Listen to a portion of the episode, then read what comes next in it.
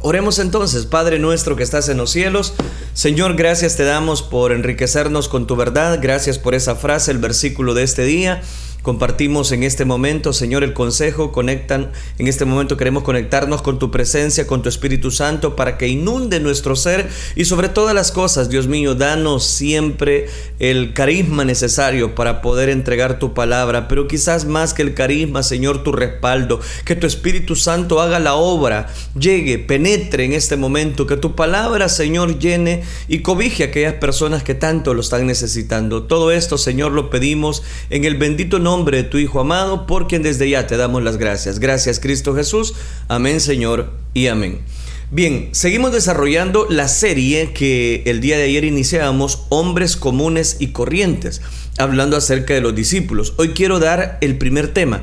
Todavía no voy a tomar eh, nombre por nombre, sino quiero dar nuevamente algunas generalidades que Dios toma en cuenta para poder elegir a estos 12 personajes que los va a convertir de seguidores a discípulos y de discípulos a apóstoles. Vamos a compartir el tema, un llamado poco común. Ese sería el tema, un llamado poco común.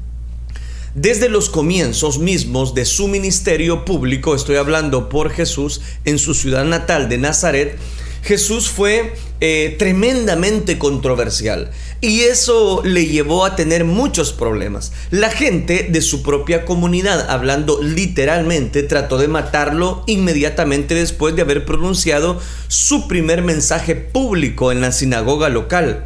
Y eso lo encontramos en Lucas capítulo número 4 versículo 18 al 20. ¿Por qué? Porque ahí lo dice la escritura que al oír esas palabras, muchas de las personas empezaron a tomar autocontrol.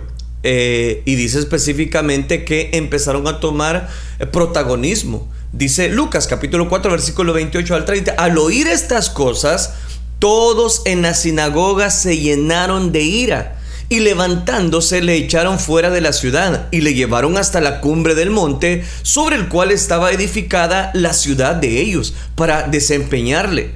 Mas él pasó por medio de ellos y que dice la escritura, se fue. Aquí encontramos un detalle interesante. Digo interesante porque ¿cuál es la reacción que las personas o muchas personas tienen al escuchar el primer mensaje público del maestro? Lucas nos da esos detalles extraordinarios, que la persona se enojaron.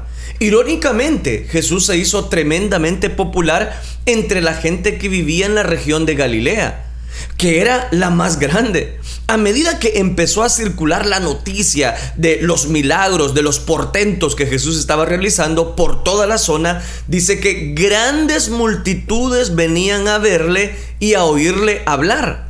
Según Lucas capítulo 5, versículo número 1, dice que el gentío se agolpaba, se agolpaba sobre él para oír la palabra de Dios. Bueno, un día la gente era tan numerosa y lo presionaba tanto que tuvo que subirse a un bote y alejarse a la orilla, lo suficiente para seguir hablándoles desde ese lugar, desde el lado de su barca. No por pura coincidencia. El bote que escogió Jesús pertenecía a un tal Simón. Simón, Jesús, en ese momento habría de darle un nuevo nombre, Pedro.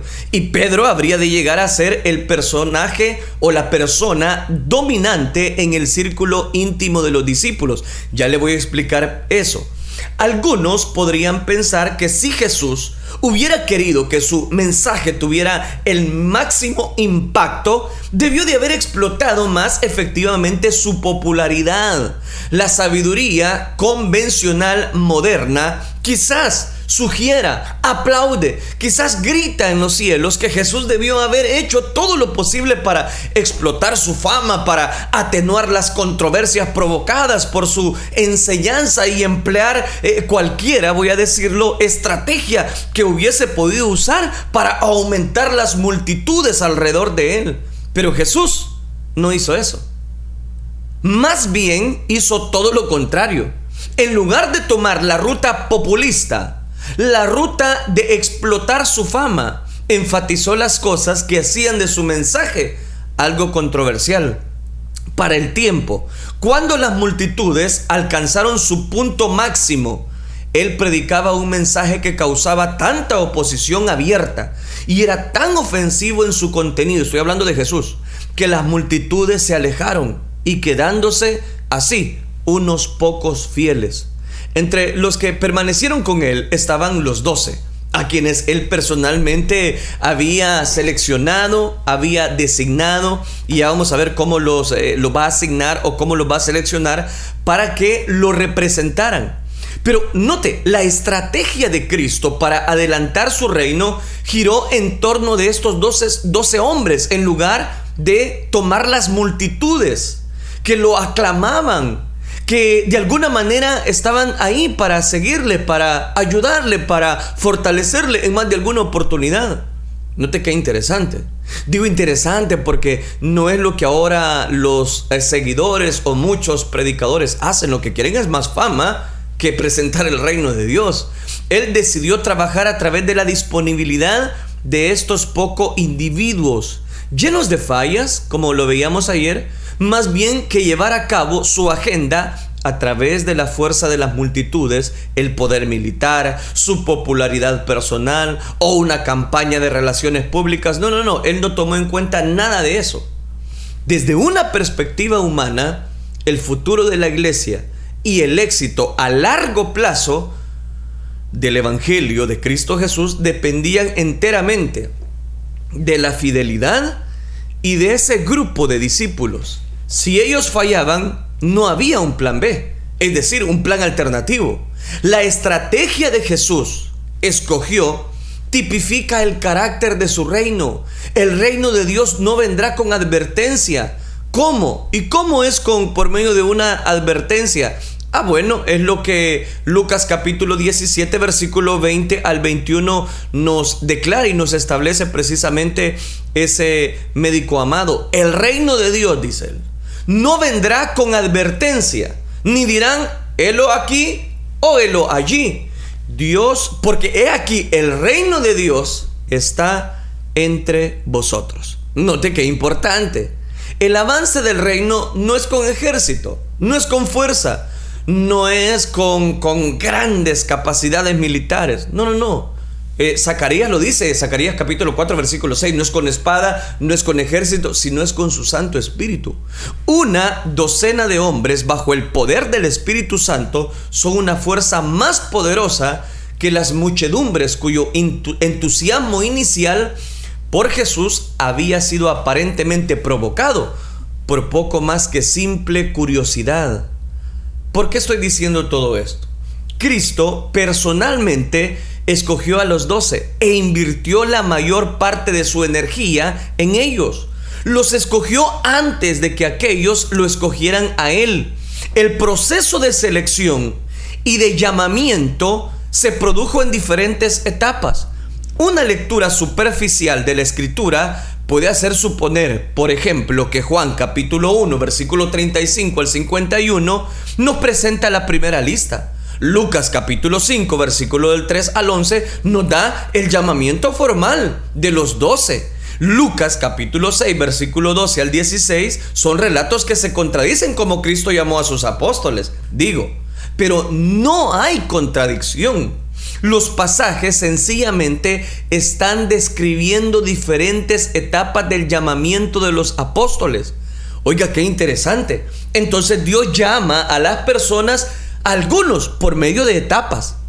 A otros Dios los llama de golpe, fulminante como a Pablo. Pero a otros Dios nos llamó por medio de procesos, por medio de elecciones, por medio de asegurar que caminemos bajo la cobertura de ese Dios poderoso. En Juan capítulo 1, versículo del 35 al 51, por ejemplo, Andrés, Juan, Pedro, Felipe y Natanael se encontraron con Jesús por primera vez. Esto tuvo lugar cerca del comienzo del ministerio de Jesús en el desierto próximo al río Jordán, donde recuerde, Juan el Bautista estaba ministrando y estaba bautizando para arrepentimiento. Andrés y Juan y los otros estaban ahí porque ya eran discípulos de Juan el Bautista. Pero cuando oyeron a su maestro señalar a Jesús y decir, he aquí el Cordero de Dios, dice que siguieron a Jesús esa fue la fase de un llamamiento. Fue un llamado a la conversión. Ilustra cómo específicamente cada discípulo es primero llamado a la salvación. Es necesario reconocer a Jesús como el verdadero Cordero de Dios y Señor de todo y aceptarlo por fe. Esa etapa en el llamamiento de los discípulos no significa un discipulado de tiempo completo, no, no, no. Los relatos del Evangelio sugieren que aunque eran seguidores de Jesús en el sentido que con toda complacencia oyeron su enseñanza y se sometieron a Él como su maestro, seguían sus trabajos habituales ganándose el sustento mediante una actividad regular como la pesca, como el ser recaudador de impuestos. Por eso es que desde ese punto hasta que Jesús lo llamó a un ministerio completo, es que ellos dejaron sus redes. Ellos dejaron de reparar sus redes. Ellos dejaron de ser hombres comunes y corrientes cuando Dios tomó control en ellos. La fase 2 de su llamado fue un llamado al ministerio. Lucas capítulo 5 describe el hecho en detalle. Esta fue la ocasión cuando Jesús se alejó de la orilla del mar para escapar de la presión de aquellas grandes multitudes y, enseñó desde el bote, que era por supuesto de Pedro, después que hubo terminado de enseñar, dijo a Pedro que navegaran mar adentro. Oigan, vengan, echen las redes al mar. Y así lo hizo Pedro, aun cuando no era la mejor hora del día para pescar. La pesca, recuerde que es más productiva por la noche cuando el agua está más fría y los peces subían a la superficie a comer. Ni era el lugar más indicado. Normalmente los peces se alimentaban en aguas no muy profundas, donde e, era eh, fácil pescar. Pedro estaba exhausto. Dice que habían tratado de pescar toda la noche. Pero Jesús le dice, le dijo Jesús, Pedro ahora le contesta y le dice, Maestro, toda la noche hemos estado trabajando y nada hemos pescado, pero más en tu palabra echaré la red. Aquí cito Lucas capítulo 5 versículo 5. El resultado, ¿sabe cuál fue? Fue una pesca tan grande que sus redes se rompían y dos de sus barcas casi se hundieron. Fue específicamente el contexto de este milagro que Jesús dijo, venid de mí, venid en pos de mí y os haré pescadores de hombres. La escritura dice que fue en este punto de quiebre que dejándolo todo, le siguieron. Según Mateo, Andrés y Pedro dejaron al instante las redes y le siguieron. Y Jacobo y Juan, dejando al instante la barca y a su padre, le siguieron. De ese punto en adelante fueron inseparables del Señor. Esa fue la segunda parte o la segunda fase que el Señor los está comisionando. Mateo capítulo 10 versículo del 1 al 4 y Lucas capítulo 6 del 12 al 16 describen una tercera fase. ¿Cuál es la tercera fase de su llamado? La tercera fase del llamado la encontramos específicamente cuando en ese momento, contra todo pronóstico, eh, fue, fue a la altura que Jesús seleccionó y nombró a 12 hombres en particular y los hizo sus apóstoles. Así lo relata Lucas en el libro eh, eh, de, en, su libro, específicamente en el Evangelio según San Lucas. En aquellos días, dice la escritura, él fue al monte a orar. Y oiga esto, pasó la noche orando a Dios. Y cuando era de día, a sus discípulos y escogió a doce de ellos, a los cuales también llamó apóstoles a Simón, a quien también llamó Pedro, a Andrés su hermano, Jacobo y Juan, Felipe y Bartolomé, Mateo, Tomás, hijo de Alfeo, Simón llamado Celote, Judas, hermano de Jacobo, y Judas Iscariote, que llegó a ser el traidor. Deme tiempo. Su apostolado comenzó con una especie de internado. Cristo los mandó a salir Marcos capítulo 6 versículo 7 dice que fueron de dos en dos.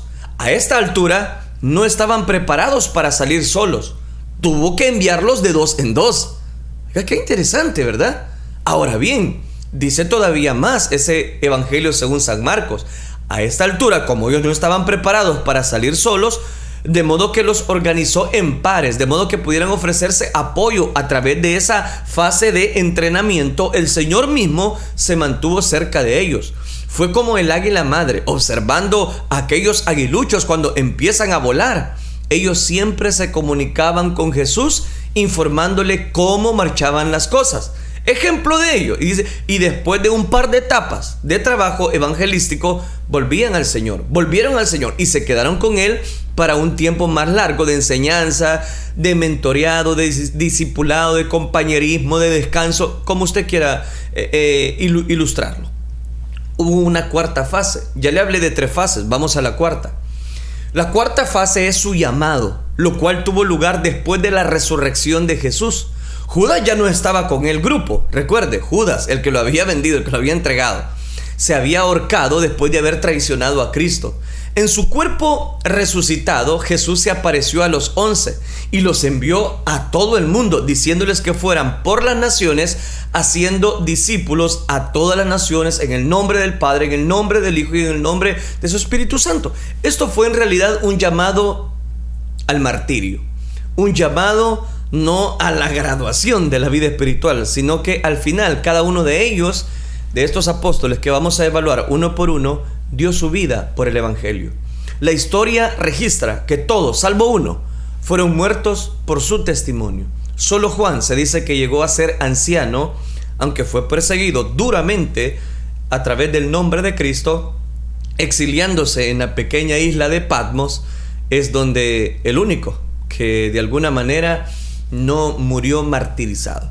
A pesar de los obstáculos que tuvieron que enfrentar, ellos triunfaron en medio de grandes persecuciones e incluso del martirio cumplieron con su tarea. Contra todas las probabilidades entraron victoriosos en la gloria de Dios. Y el testimonio continuo del Evangelio extendiéndose más de dos mil años a través de estos personajes. Entonces, a través de estos doce hombres comunes y corrientes, se nos abre el panorama. ¿Y qué panorama se nos abre? Bueno, de que Dios tiene cuidado y control de todas las cosas. Y que nada acontece a nuestra vida sin que sea la perfecta voluntad de Dios. Por eso es que en este tema yo le llamo un llamado poco común.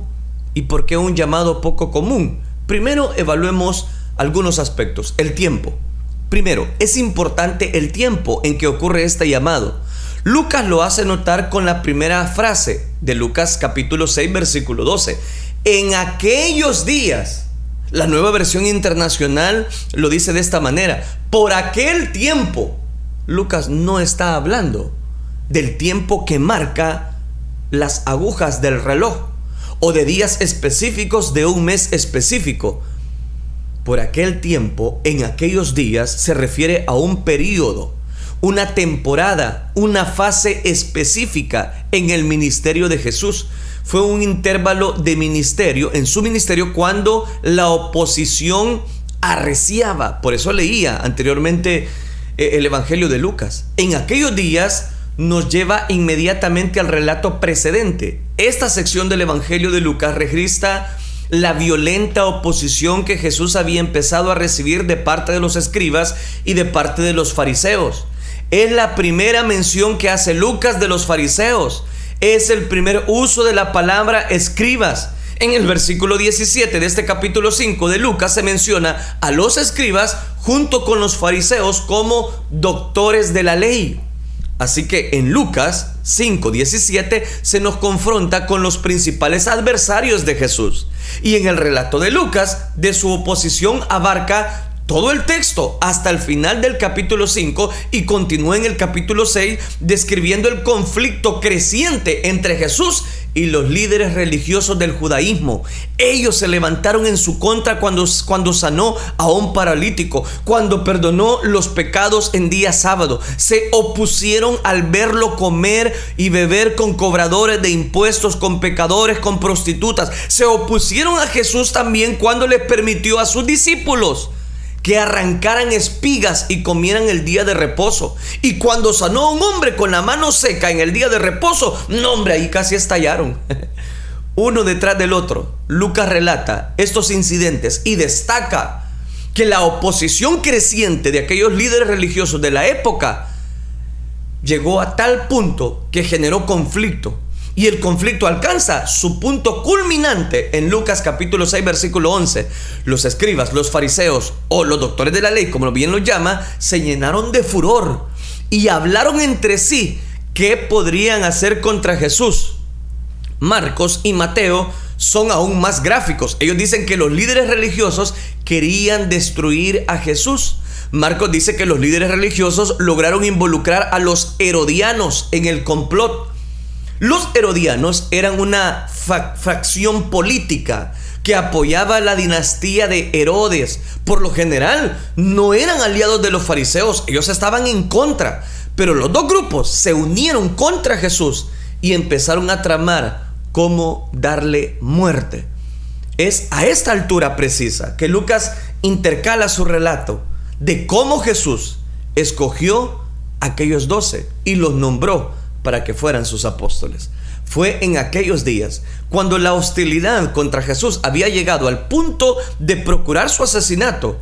El odio por Jesús entre la élite, entre la cúpula religiosa, había llegado al punto culminante.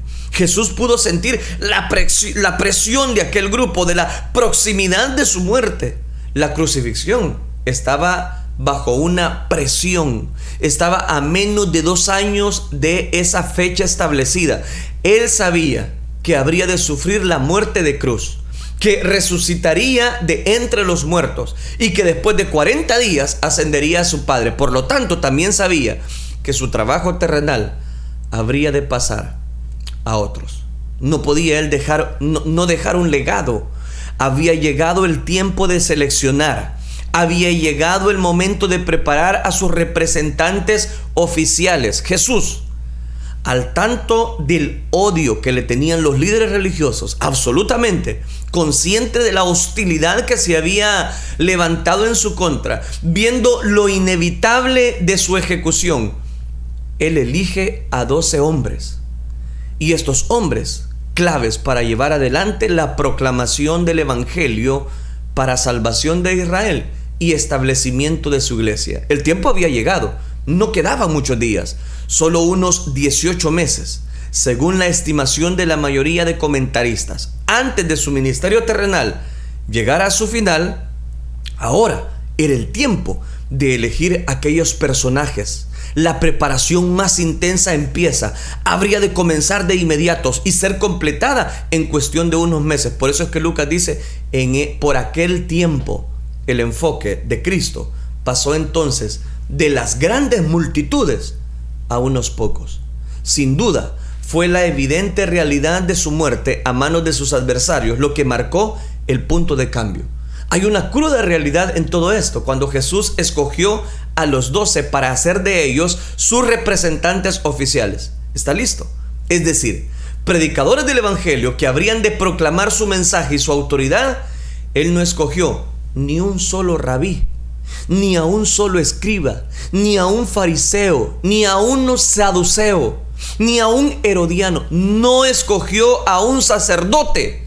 Ninguno de los hombres que escogió procedía del establecimiento religioso. La elección de los doce apóstoles fue un juicio contra el judaísmo, fue claramente pararse en aquella institucionalidad. Fue un rechazo a aquellos hombres y a sus organizaciones locales que se habían corrompido totalmente. Por eso fue que Jesús no escogió ni a un solo líder religioso. En cambio escogió a hombres comunes y corrientes, sin preparación, sin sentido religioso, no tenían preparación teológica, eran pescadores, cobradores de impuestos, otros hombres comunes y corrientes. Hacía mucho tiempo que Jesús estaba en pugna con aquellos que se veían a sí mismos como la nobleza religiosa de Israel. Se sentían agraviados, lo rechazaban a él y a su mensaje, lo odiaban. El Evangelio de Juan lo dice de esta manera, a lo suyo vino y los suyos no le recibieron. Los líderes religiosos del judaísmo constituían el núcleo que los rechazaba. Aproximadamente, y este es el punto, un año y medio antes de esto, en uno de los primeros actos oficiales de Jesús, él había desafiado a los dirigentes religiosos de Israel en su propio terreno. en Jerusalén durante la Pascua. La única ocasión, por cierto, en el año cuando la ciudad se veía colmada de peregrinos que venían a ofrecer sacrificios, que eh, caminaban largas horas para enfrentar toda esta fiesta. Jesús acudió al templo, hizo un látigo con cuerdas y expulsó, del templo a los que cambiaban dinero eh, echaba por el suelo aquellas monedas, volcando las mesas, dejando libres a aquellos animales. Y eso usted lo puede encontrar en Juan capítulo 2, versículo del 13 al 16. Con eso dio un duro golpe al judaísmo institucionalizado. Desenmascaró a la nobleza religiosa de la cúpula de Israel, exponiéndole como ladrones, como fariseos, como hipócritas, condenó su bancarrota espiritual, dejó al descubierto la apostasía que ellos estaban haciendo. Mi casa de oración será llamada eso, casa de oración, y ustedes la habéis convertido en cueva de ladrones. Públicamente les está condenando, no solo a ellos. Por ejemplo, si usted sabe que ha cometido un error, ¿cómo le gustaría que le corrigieran? ¿Frente a todo un público que le digan lo malo que usted ha hecho? ¿O quiere que lo corrijan a usted solo? Él lo hizo frente a todas las personas.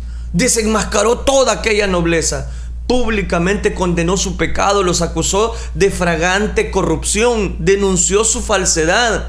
Así fue como comenzó su ministerio. Fue un verdadero asalto a la religión de los judíos.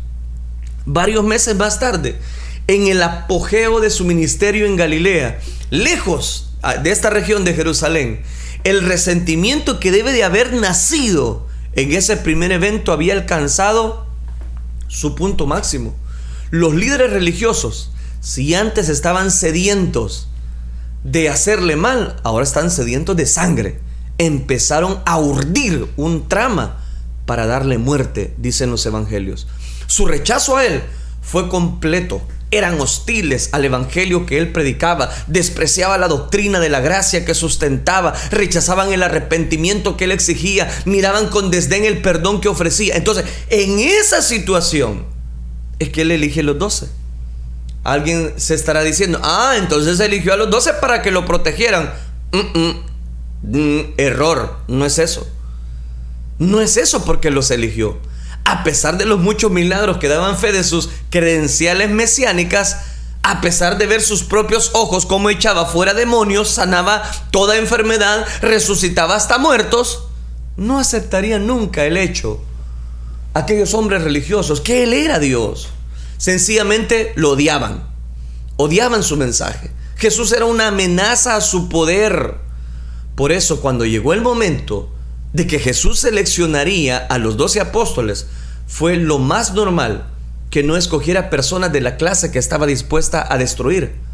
En cambio, se volvió a hacer, a ser personas humildes, seguidores de entre ellos. Seleccionó a 12 hombres sencillos, comunes y corrientes. Y eso después de hablar del tiempo, hablemos de los 12.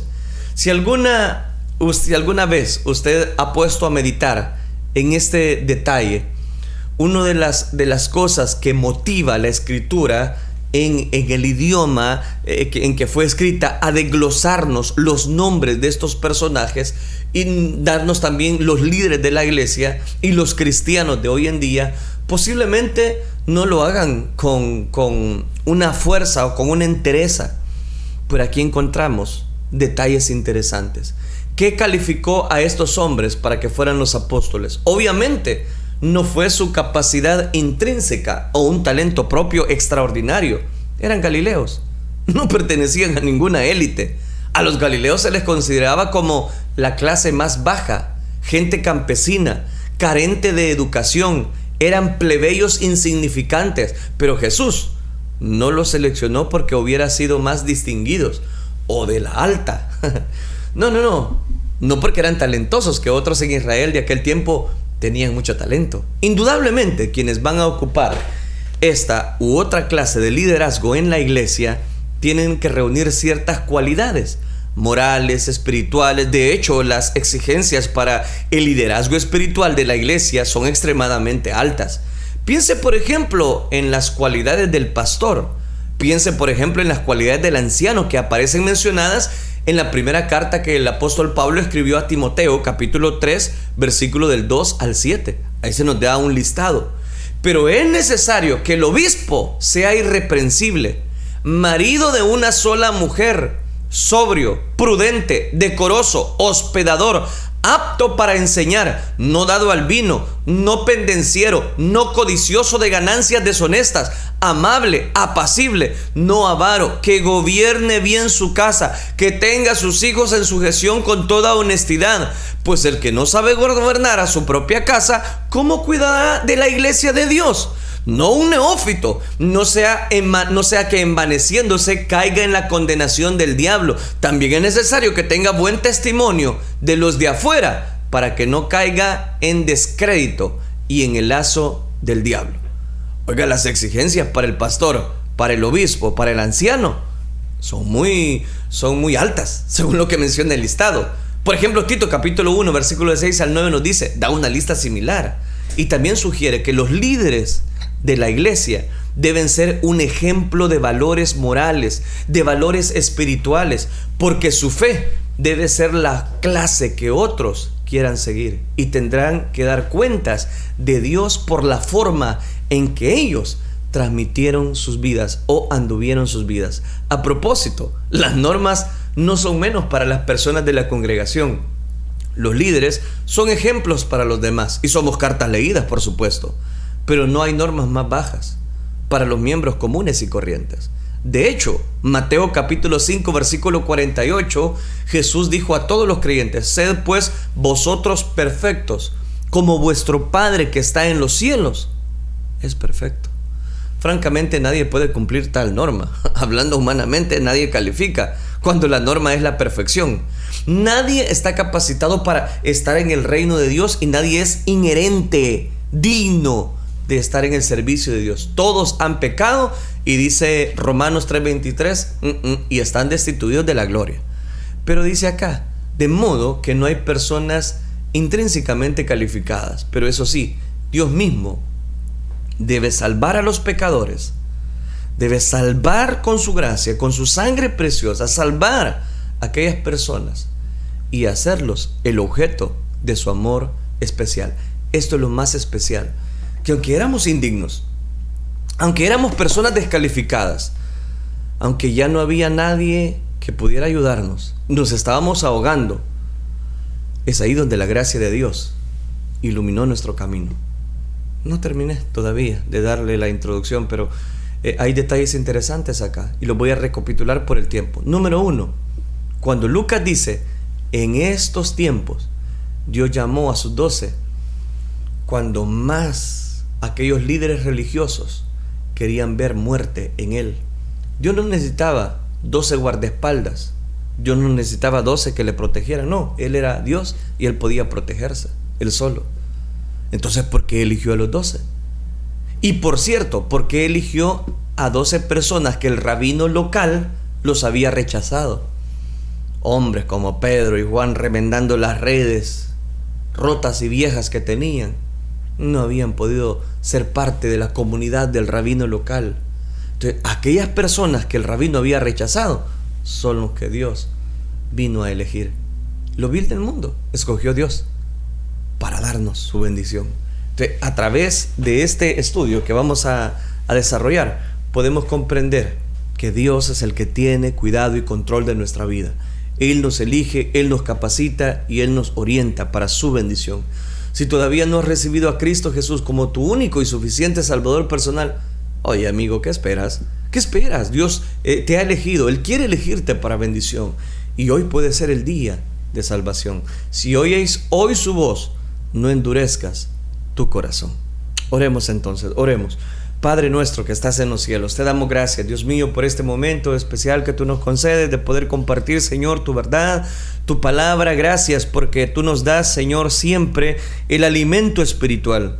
No dudo que no es del que quiere ni del que corre, sino del que tú tienes misericordia y tú has tenido misericordia de nosotros mientras andábamos, Señor, vagando sin rumbo y sin dirección a pesar muchas veces de que hemos experimentado el nacer en hogares cristianos, tu gracia, Señor, siempre tiene que iluminar nuestro camino, nuestro destino y darnos un llamamiento eficaz.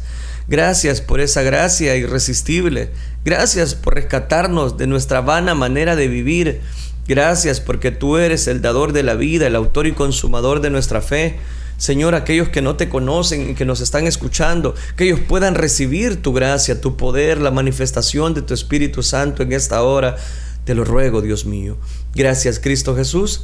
Gracias, Dios. Amén, Señor. Y amén.